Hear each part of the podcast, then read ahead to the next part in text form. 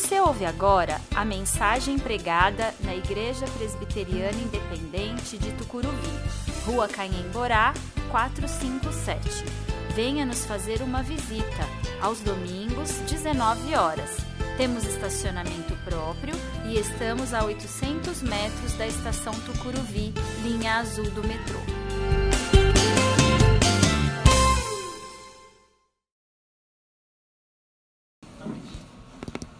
Evangelho de Marcos, capítulo 10, versículos 17 a 22. Estarei lendo na nova versão transformadora, como de costume. Peço que os irmãos estejam acompanhando a sua versão. Caso queira acompanhar, estarei será projetado no telão. Evangelho de Marcos 10, 17 a 22 diz: Quando Jesus saía para Jerusalém, um homem veio correndo em sua direção, ajoelhou-se diante dele e perguntou: Bom mestre, que devo fazer para lhe dar a vida eterna? Por que você me chama de bom? perguntou Jesus. Apenas Deus é verdadeiramente bom. Você conhece os mandamentos? Não mate, não cometa adultério, não roube, não dê falso testemunho, não engane ninguém. Honre pai e, mãe, honre pai e sua mãe. O homem respondeu: Mestre, tenho obedecido a todos esses mandamentos desde a juventude. Com amor, Jesus olhou para o homem e disse: Ainda há uma coisa que você não fez. Vá, venda todos os seus bens e dê o dinheiro aos pobres. Então você terá um tesouro no céu. Depois, venha e siga-me. Ao ouvir isso, o homem ficou desapontado e foi embora triste, pois tinha muitos bens. Palavras do nosso Senhor. Hoje nós estamos fechando a série Cada um tem a sua história. Nós trabalhamos, falamos sobre a história, né, e Jesus Cristo perante a nossa história. No primeiro domingo ouvimos a mensagem da decepção à cura. Depois seguimos do erro à mudança e no domingo passado do sofrimento à esperança. E hoje falaremos sobre o tema do sucesso ao significado. O tema sucesso é bem interessante nos dias de hoje, né? Quando nós falamos de sucesso, é, vem logo na nossa mente aquilo que nós, as nossas conquistas, é o que nós conseguimos conquistar. Não necessariamente dinheiro, bem material, mas algo que está ligado a justamente a nossa capacidade, o nosso potencial. O primeiro passo para alcançar o sucesso, segundo o site da revista Época Negócios, diz: é acreditar que você é capaz. Se você acredita que você é capaz, você consegue qualquer coisa. E é interessante que o site, quando você abre o site, ele tem uma fotinho com um empresário, terno e gravata, tem um, uma capa assim, parece super, Superman, e pulando. É bem interessante. Então, assim, a concentração, o sucesso depende de você. Você é bem sucedido porque você fez, você é capaz. Temos ainda alguns livros que nos ajudam a buscar o sucesso no dia de hoje, que inclusive eles estão justamente entre os 10 mais, mais lidos ou mais comprados.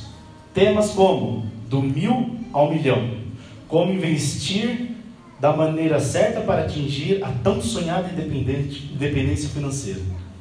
Outro, o milagre da manhã, mostra como acordar cedo por melhorar nossa qualidade de vida.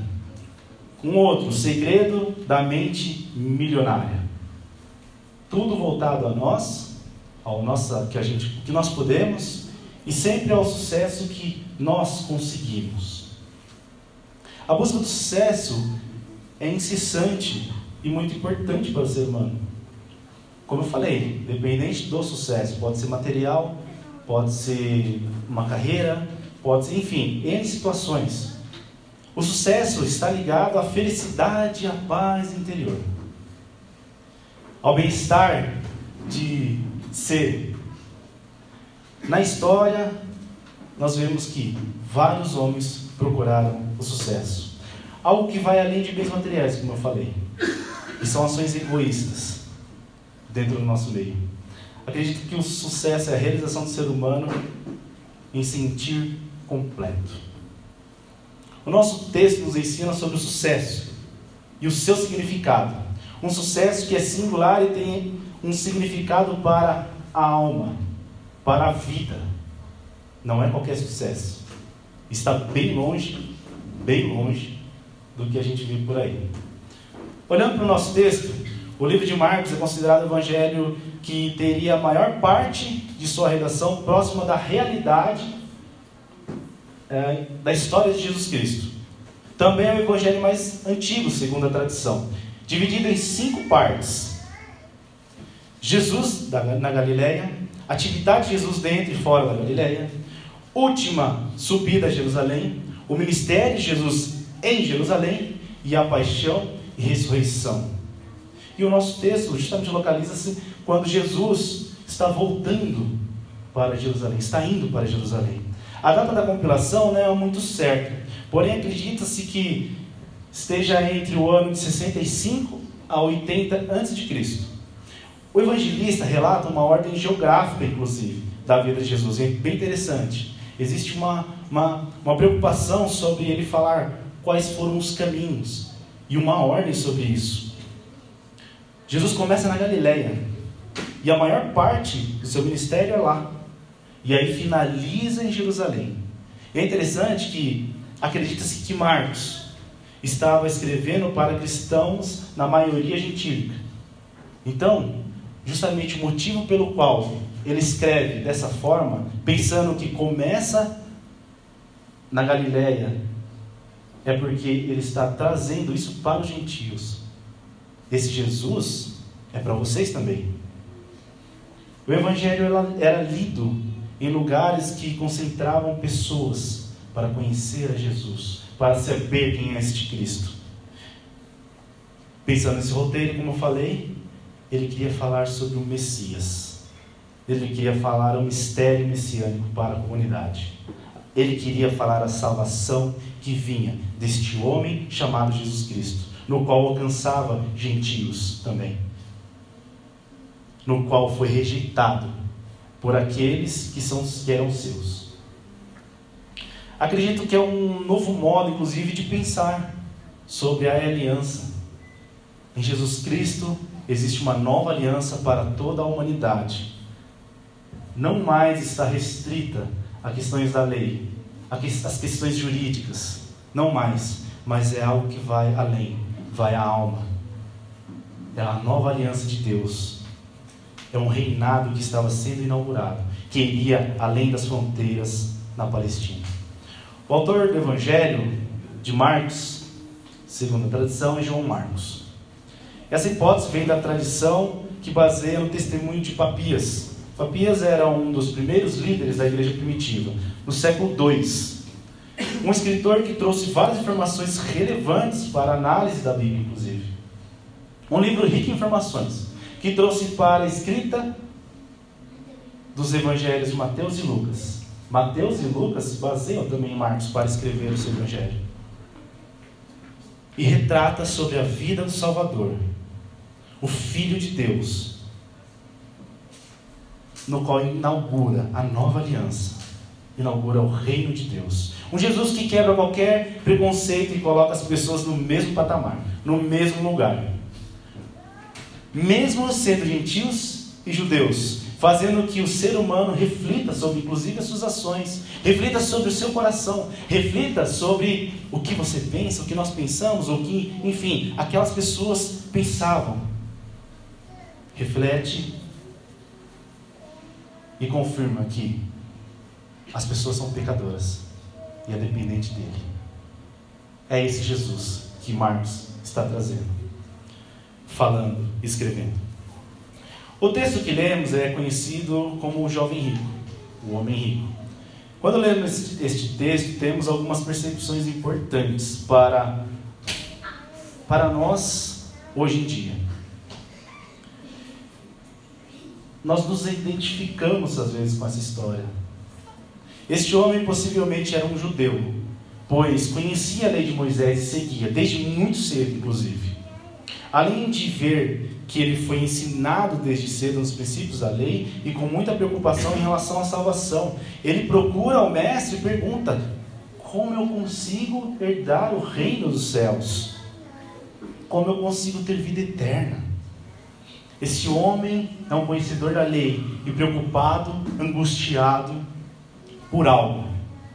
Poderíamos pensar que aquele era um homem de exemplo para a sociedade, inclusive.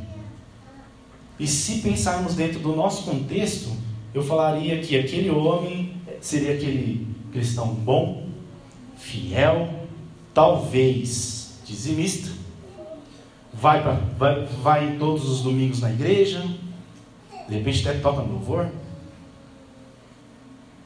Quando conversamos com ele, ele tem toda a Bíblia na cabeça, todos os versículos, inclusive suas referências. Muito abençoado por Deus. Por quê? Porque quando nós olhamos para ele, tem tudo. Nossa, como Deus abençoa a vida dele. Olha que bênção. É um cristão de sucesso. Porém, é interessante que quando Cristo questiona aquele homem, ele começa a refletir sobre o que é sucesso. Será que o sucesso era aquilo, tudo que ele encontrou na vida? Que ele conquistou, que ele almejou?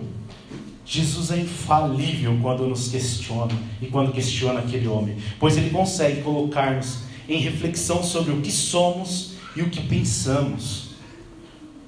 E não é diferente sobre aquele homem.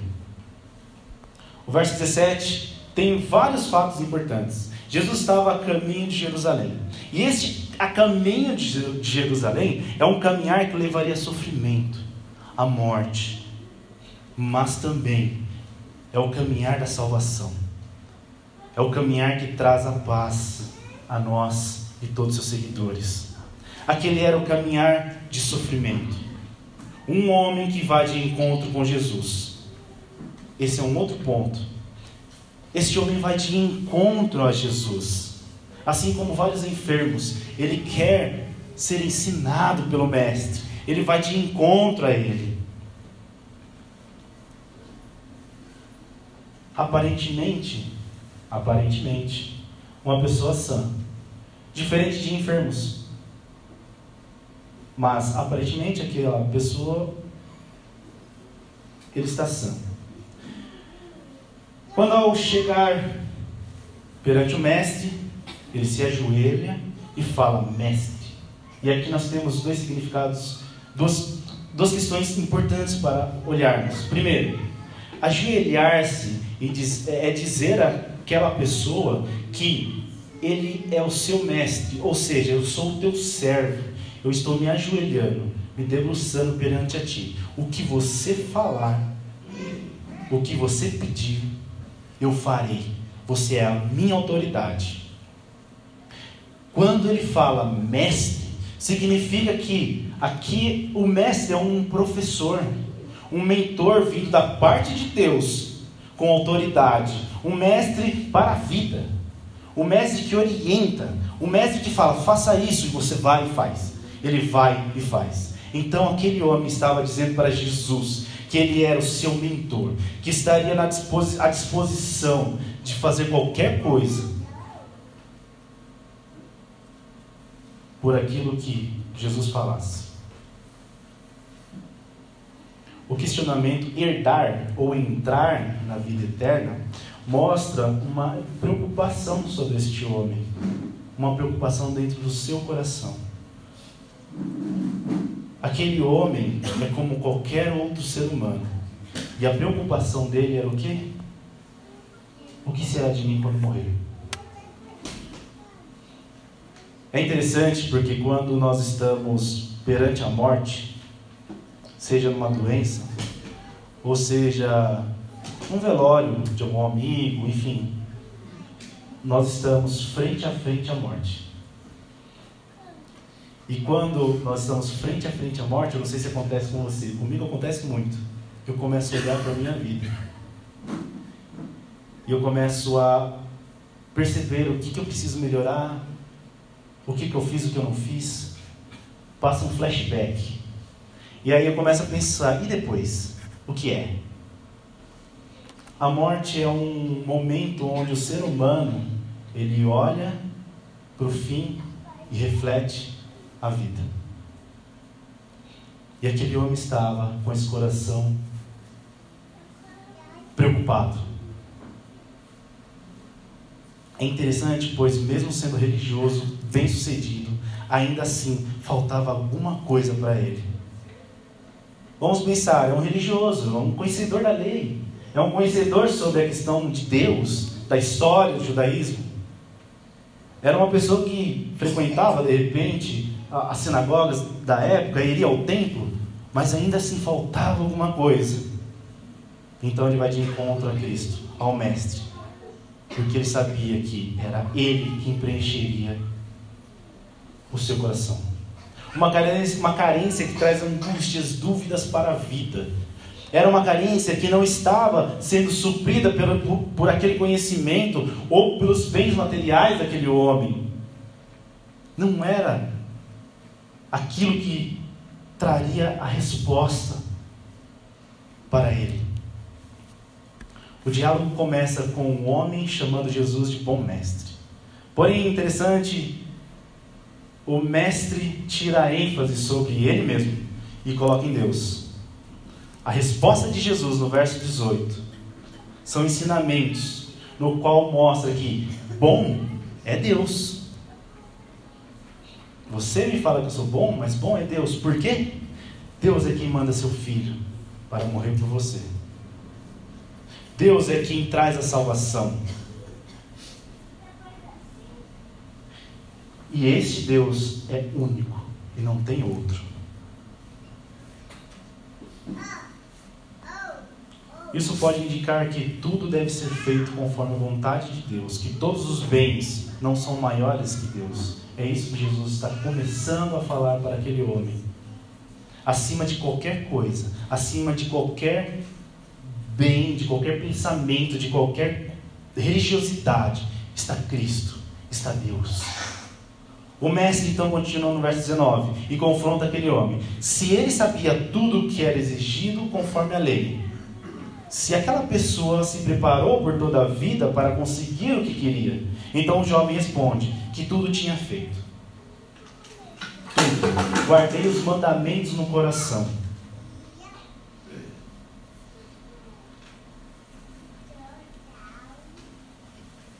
Ele mostrava para Jesus que era um bom homem, que poderia ser considerado um dos discípulos, que era capaz de ser salvo ser salvo por, por próprios méritos. Eu quero herdar também, assim como eu consegui os bens materiais, eu também quero a vida eterna. E olha como eu sou bom. Desde muito cedo. Desde muito cedo eu conhecia todas as leis, a lei. Mas Jesus, conforme falei, ele confronta, continua confrontando. Ele era o mestre. E no verso 21 mostra uma nova lição, que estava na lei, mas aquele jovem não entendia. E olha que interessante. O jovem conhecia a lei, mas ele não entendia a lei. Aquele homem estava preso apenas nos afazeres, na obrigação de servir a lei, mas não entendia o significado do porquê. Aquele homem entendia a questão da qualidade da lei que tinha, mas não entendia, aliás, ele, entendia da quantidade, mas ele não trabalhou a qualidade da lei. Algo que vinha de encontro à sua vida. Apenas pensava na questão de fui um bom homem. Sou um homem bem-sucedido. Porém faltava viver a vontade de Cristo para aquele coração. O jovem que tinha tudo e ao mesmo tempo nada. Que queria buscar algo que não era material, porque ele já tinha material. Estava além daquilo que ele conquistou. O que ele queria estava muito além. O sucesso na vida do ser humano é o significado que Jesus Cristo dá a ela. E isso é segui-lo, colocando acima de todas as coisas, e não os bens materiais, e não aquilo que nós fazemos, aquilo que nós conquistamos. E justamente era Cristo que faltava, o amor de Cristo que faltava naquele coração. Colocar Deus acima de tudo, acima do seu sucesso, acima de tudo aquilo que ele era. E a resposta que Deus dá é com amor. é uma exortação com amor. Uma resposta que tem três imperativos: vai e vende. Primeiro. Dá aos pobres. Segundo. Terceiro, vem e segue. Essas são as ações condizentes a um discípulo de Cristo. Eles, essas ações só acontecem quando nós colocamos Jesus Cristo em primeiro lugar na nossa vida. Quando nós entendemos o amor dele em nossas vidas através do Espírito Santo. Quando nós entendemos tudo isso, então nós conseguimos colocar esses três imperativos em nossa vida. E aqui, vamos dar uma olhada nos três. Vai e vende o que tens. Tem um sentido justamente do amor ao próximo. É o andar amando as pessoas. É o olhar para o outro e se colocar na posição do outro. É a, é a alegria de um discípulo em ver a outra pessoa feliz. É ver a outra pessoa completa. E para isso, eu vendo tudo que eu tenho. Eu quero ver o meu irmão bem. Eu quero ver o meu irmão tranquilo. E se for necessário vender os meus bens, sim, eu vendo. Segundo imperativo, está ligado no primeiro, dar aos pobres. Quando Jesus fala para dar aos pobres aquilo que foi conquistado, ele confronta o coração daquele homem. Jesus está dizendo: Você é capaz de entregar tudo que tem para aqueles que necessitam? Não é 50%, não é 20%, mas é tudo. Você tem coragem de fazer isso? Os ensinamentos de Cristo são muito interessantes, pois eles atravessam anos, gerações e chegam até hoje, aos nossos momentos. E confronta a própria sociedade que nós vivemos. Acho que está falando comigo. E aí, eu pergunto para nós: será que nós somos capazes de abrir mão de tudo que nós temos para seguir a Cristo? Será que nós somos capazes de abrir mão de bens, família, lugar, do conforto da casa, do conforto do local onde nós vivemos, para seguir a Cristo? Abrir mão de tudo que nós temos e dar a quem precisa e falar: Senhor, estou à sua disposição. terceiro imperativo é vem e segue, também ligado aos outros dois. Jesus não queria que aquele homem seguisse como discípulos, como qualquer tipo de discípulo, mas ele estava dizendo que você tem que largar tudo que você é, a sua pátria, a sua família. Tudo você tem que deixar. Aqui nós estamos falando de liberdade. A liberdade que só em Cristo encontramos. Jesus está falando para aquele homem: liberte-se disso. Seu coração está aprisionado. Segue-me. Abre mão de quem você é para me seguir. Pois Cristo queria cuidar daquela pessoa.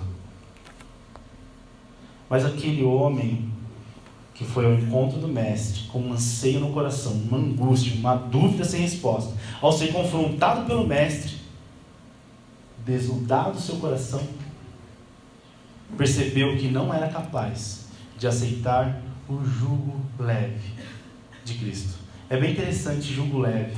Pô, mas como pode um homem tão bem, bem sucedido, com bens, família, cristão religioso, na época não era cristão, mas era judeu, conhecedor de toda a lei. Nossa, mas o jugo dele não era tão leve? Ele não estava tão bem? É o que a nossa sociedade ou que o próprio ser humano se engana. Como eu falei, quando nós colocamos o nosso coração em Jesus Cristo, entregamos tudo a Ele e colocamos Ele acima de tudo, Ele cuida das nossas vidas e o jugo dele é muito leve. Quando nós estamos em Jesus Cristo, quando a nossa história está em Jesus Cristo, o sucesso é certo é um sucesso de paz, esperança, de liberdade com Ele, na vontade dEle. Ser milionário hoje é bom? Um, se é bom. Quem não gostaria de ganhar na Mega Sena? Quem não gostaria de ganhar uns milhões aí? Viver bem. Mas imagine como que é ter tanto, às vezes, milhões no bolso e ficar preocupado. Será que vou ser assaltado? Imagine você chegando lá na, no banco, querendo tirar esse dinheiro, e aí? O que, que vai ser? Será que... Imagine a preocupação que é. Em Jesus Cristo, entregar as nossas vidas e deixar Ele cuidar, é saber e ter a certeza de que assim como Ele dá alimento aos pássaros, também nós seremos alimentados por eles. Para concluir, aquele homem foi de encontro ao Mestre. Queria uma resposta às suas dúvidas, às suas angústias. Mesmo sendo um religioso e conhecedor de toda a lei, ele reconhece que Cristo era um mestre. E o mestre que vinha de Deus. E se coloca, e coloca Jesus como senhorio dele. Porém, quando ele é questionado por Jesus, quando é colocado à prova todo o seu sucesso, tudo aquilo que ele tinha conquistado, ele simplesmente desaba. Quando Cristo coloca sua vontade, vontade de Deus sobre aquele homem, desvenda toda a soberba que estava ao seu coração, revelando que ele ainda não entendia o que era o reino, revela que ele era um homem pecador e que precisava abrir mão de tudo aquilo que ele era para aceitar a vontade de Deus. O sucesso que aquele jovem achava ter conseguido não tinha significado para a sua própria vida, mas é Cristo que dá significado à nossa própria vida. Essa é uma lição para nós hoje, como eu falei. O sucesso da nossa história vem do significado que Cristo dá à nossa história. Não adianta irmos ao encontro de Jesus com as nossas verdades, com os nossos sucessos. Não adianta. Achando que tudo aquilo que nós fizemos é suficiente para conquistar algo. Não adianta. É suficiente para ser feliz. Não adianta. O significado do sucesso para um cristão é ser servo do Mestre, é seguir, é desnudar-se por completo e falar: Senhor, eu sou o teu servo. O que o Senhor quer que eu faça, eu farei.